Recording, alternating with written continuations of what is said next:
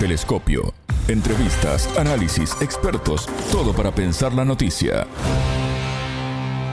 Perú vive horas dramáticas ante la fuerte represión estatal. Bienvenidos, esto es Telescopio. Es un gusto recibirlos. Estaremos conversando por esta situación con la política y antropóloga peruana Verónica Mendoza, ex candidata presidencial de Nuevo Perú. Quédense con nosotros, somos Martín González y Alejandra Patrone, desde los estudios de Montevideo. Telescopio te acercamos a los hechos más allá de las noticias. En las calles de Perú se clama por el respeto institucional.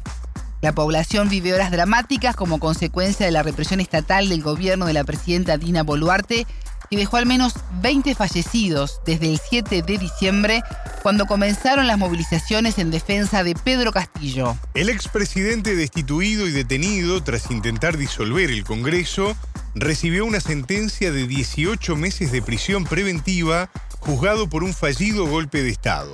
El magistrado consideró que existen elementos de convicción de que Castillo tenía la intención de fugarse y asilarse en México. Desde las organizaciones sociales y de derechos humanos se pide su liberación y el cese de la violencia militar y policial. Mientras el Congreso analiza llamar a elecciones anticipadas, crece la intención de nuevos comicios generales y la redacción de una nueva constitución.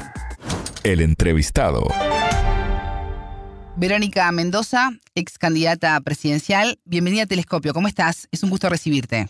Muchas gracias por la invitación y por la preocupación por lo que hoy pasa en, nuestro país. El gusto es nuestro. La crisis en Perú continúa, se mantiene el toque de queda y el juez de la Corte Suprema, que es Juan Carlos Checli, dictó 18 meses de prisión preventiva al expresidente Pedro Castillo, juzgado por un fallido golpe de Estado. Verónica, ¿sorprendió esta decisión o ya había indicios de, que esto iba a ocurrir? ¿Qué pasa ahora con Pedro Castillo?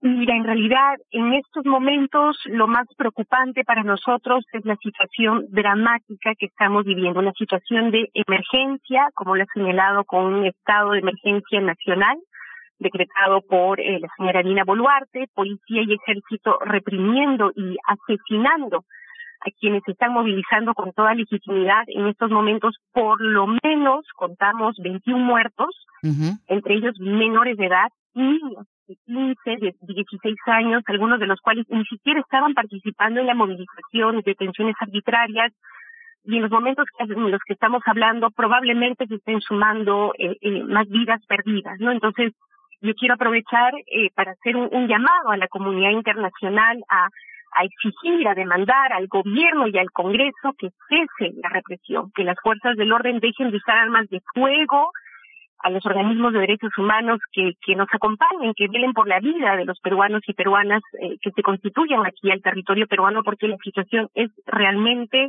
dramática, ¿no? Dramática. ¿Y por qué crees que Boluarte eligió este camino de represión estatal tan fuerte y que tanto daño ha, ha hecho a América Latina? Lamentablemente, la señora Boluarte no entendió que lo que le correspondía era liderar un gobierno de transición, escuchando a la gente, convocando a un adelanto general de elecciones o algunas reformas políticas previas, convocando un referéndum constituyente, en lugar de un gobierno de transición optado por un gobierno de represión, ¿no? Y ha dilapidado la escasa legitimidad que tenía cuando asumió su, su mandato, pretendiendo voltear la página como si no pasara nada, y pactando con la mayoría parlamentaria para quedarse en el poder hasta el 2026, ¿no? Cuando claramente estamos en una situación de crisis, una crisis eh, sistémica profunda que tiene ya eh, tiempo atrás, ¿no? Que es el resultado de 200 años de una república excluyente, colonial, 30 años de neoliberalismo depredador y que se fue agudizando no con el inicio del gobierno del presidente Castillo, que ciertamente también tiene su poca responsabilidad, ¿no? Sino que vivimos ya desde el 2016. Ustedes recordarán cuando el fujimorismo se negó a reconocer el resultado electoral y empezó a boicotear a Kuczynski y a los sucesivos gobiernos ¿no? que hemos tenido en los últimos años, que ya suman seis en cinco años, para que se den cuenta de la inestabilidad que estamos, eh, que estamos viviendo. Entonces hay que comprender que estamos en una crisis profunda, sistémica, ¿no? política, social, eh, económica, y que eh, estos dos golpes que se han producido recientemente, ¿no? Me refiero al golpe fallido de Pedro Castillo, pero además al golpe lento del poder económico, político y mediático que está aún en curso en estos momentos, son, como decía, un episodio, ¿no? Más, quizás el más dramático hasta el momento de, de una crisis que es mucho más profunda, ¿no? El Congreso ya está analizando las elecciones anticipadas, tú estás pidiendo nuevas elecciones y una nueva constitución. ¿Crees que por este lado es, es la salida a esta crisis en Perú? A estas alturas, la aprobación del adelanto de elecciones servirá sin lugar a dudas para desescalar el conflicto, para salvaguardar la vida de la gente, pero no va a resolver la crisis, porque además la eh, alta confrontación que hay, eh, eh, digamos, en, en las alturas, legítima rabia, indignación y dolor que siente hoy el pueblo peruano por, por el abandono de su clase política, por la represión, me temo no va a permitir, ¿no? Que se den las reformas que hubieran sido imprescindibles para que estas nuevas elecciones permitieran realmente una renovación, ¿no? De la clase política, de la representación vamos a tener que caminar entonces hacia, eh, como demandan amplios sectores de la población, un proceso constituyente, ¿no? eh, nuestro planteamiento es que en el momento en que se den estas nuevas elecciones, probablemente en el último trimestre del próximo año, se pueda también consultar, ¿no? Mediante un referéndum al pueblo peruano si quiere o no una nueva constitución, ¿no? Y que esto se dirima como debe ser en democracia, según la voluntad popular. Pero antes que los procedimientos es importante abrir, abrir un proceso de diálogo y ese tiene que abrirse ya. Un proceso de diálogo amplio, plural, eh, con los actores sociales que se están movilizando, pero también con actores políticos, este, que tengan disposición mínima de, diálogo, ¿no? Y de eh, eh, conceder, ¿no? En sus posturas para poder encauzar la crisis que estamos viviendo hacia una salida eh, democrática, ¿no? Urge y, es importante también que desde la comunidad internacional se nos acompañe, ¿no? En la instalación de este proceso de diálogo que tiene que empezar ya para discutir las salidas de fondo. En esa base de la comunidad internacional, ¿cómo viste el apoyo de los gobiernos de México, Colombia, Argentina y Bolivia a Pedro Castillo y el pedido además de respeto a su investidura? Es ineludible, ¿no? Que eh, Pedro Castillo perpetuó un golpe fallido, ciertamente, pero lo perpetuó, ¿no? Y es innegable además que lamentablemente Pedro Castillo, que fue elegido, ¿no? Eh, generó una enorme expectativa de cambio en amplios sectores de la ciudadanía, sectores populares, rurales y campesinos en particular. Lamentablemente luego abandonó completamente el programa de cambio por el cual había sido elegido y pretendió sobrevivir haciendo algunos pactos con sectores del Parlamento y eh, se rodeó no de una argolla corrupta este, eh, que, que, que, que, impidió no que eh, se hicieran las cosas que se tenían que, que hacer no hoy en estos momentos eh, la centralidad debe estar puesta eh, hacia adelante no en instalar un espacio de, diálogo, como decía, previo cese de la represión, de la criminalización, instalar un espacio de diálogo con los diversos actores políticos y sociales para encontrar la salida a la crisis, ¿no? Y necesitamos que la comunidad internacional, eh, los presidentes, ¿no? De América Latina, eh, nos acompañen en ese sentido. Pero insisto, lo, lo primero es eh, pedir el cese de la, de la represión y el levantamiento de estado de emergencia. Lo primero es salvaguardar la vida de la gente. Verónica, tú eres de Cusco y precisamente el sur del país es la zona más radicalizada. ¿Qué está pasando allí? Lo que estamos viendo es amplios sectores de la ciudadanía movilizándose con una profunda rabia, un profundo dolor que se ha exacerbado muchísimo en los eh, en los últimos días por primero la indiferencia total del gobierno y del Congreso y luego por ya una eh, clara estrategia de criminalización, ¿no? De este eh, de, de, de, represión, ¿no? Hoy, por ejemplo, te comento los titulares, ¿no? De la prensa concentrada, de los grandes medios, prácticamente invisibilizan eh, la dolorosa situación que se está viviendo, ¿no? Eh, y cuando no la invisibilizan, lo que hacen es criminalizar, ningunear esas vidas, ¿no? Pretender que son vándalos o terroristas, ¿no? Según su lenguaje, los que han sido este eh, correctamente eliminados. como comprenderás, eso por supuesto exacerba aún más el dolor y, y, la bronca de la de la gente, ¿no? Entonces ahí también hay que señalar, ¿no? Una gran responsabilidad de la de la gran prensa, ¿no? Este, de espaldas al país en, en esta en esta crisis, ¿no? Entonces la gente se sigue movilizando y se va a seguir movilizando. Eh, nosotros estamos buscando que esta movilización sea cada vez más organizada, ¿no? Este, porque, digamos, hay efectivamente algunos actos vandálicos aislados, aislados, pero que terminan siendo pretexto, ¿no? para este eh, eh, las fuerzas del orden y el gobierno para para criminalizar y para y para reprimir no la movilización pacífica tiene que, que continuar pero para eso también es condición indispensable que, que cese no la la criminalización y la y la represión Verónica, desde el 7 de diciembre, día en que fue detenido Castillo tras su intento de disolver el Congreso, las organizaciones sociales y derechos humanos están pidiendo la liberación del expresidente. Pero más allá de esto, ¿cuáles son las demandas sociales más urgentes en un país con tanta informalidad y pobreza? Mira, lo primero y más urgente y que es de consenso nacional es el adelanto de elecciones generales. ¿no? Sobre eso no hay este debate ya solamente un sector en el Parlamento que se atrinchera y que se está empecinando en postergar una decisión que debería haber tomado ayer, ¿no? O en todo caso debería tomar hoy día, pero no debería demorar un día más, ¿no? Una segunda demanda es la demanda de una nueva constitución, ¿no? Porque la gente siente que esto no se va a resolver solamente con un cambio de figuras.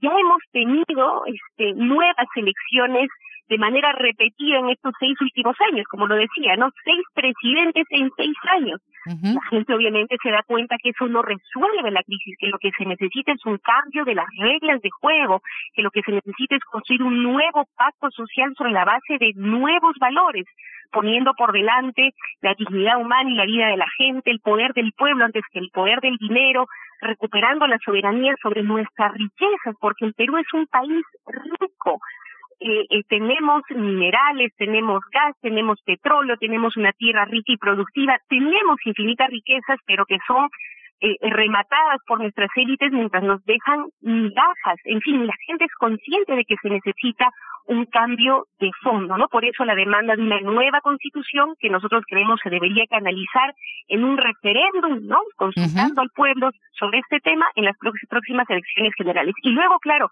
hay un conjunto de demandas urgentes. El Perú, como América Latina, está siendo sumamente golpeado por la inflación, los precios de los alimentos, de los combustibles están asfixiando las economías eh, familiares, ¿no?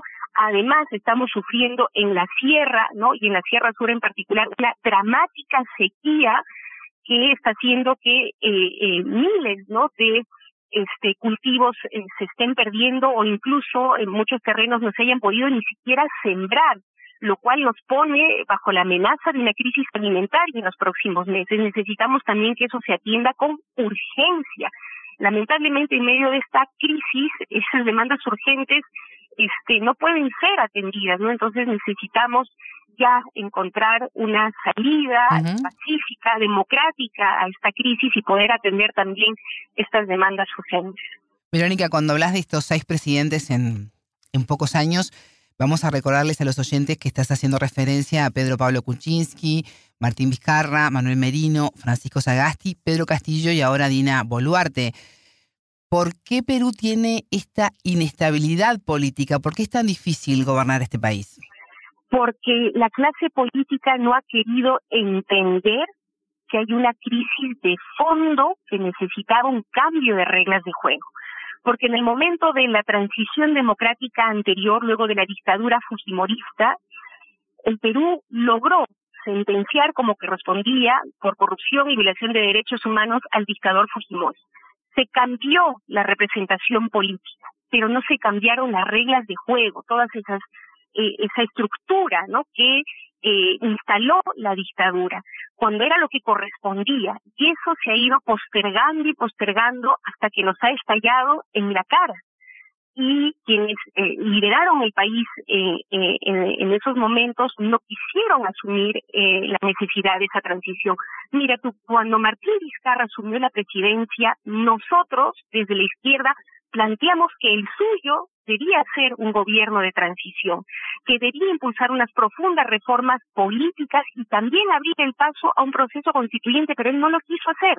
Pretendió nuevamente que bastaba con voltear la página y gobernar como si no pasara nada. Y el resultado de eso que él finalmente es que él finalmente terminó vacado, ¿no? Por este eh, el Congreso y la crisis se, se continuó eh, agravando. Entonces, esto confirma, si hacía falta, ¿no?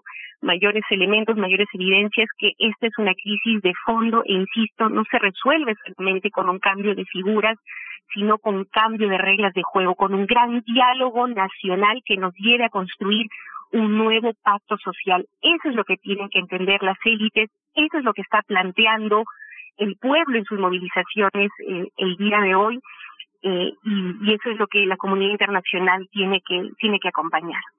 El juez que dictó la condena contra Castillo dijo que tenía la convicción de que el expresidente tenía la intención de fugarse y asilarse en México. ¿Qué va a pasar ahora con Castillo? Sin lugar a dudas, tenemos que eh, velar, ¿no? Porque se respete el debido proceso, porque se respeten sus derechos humanos, ¿no?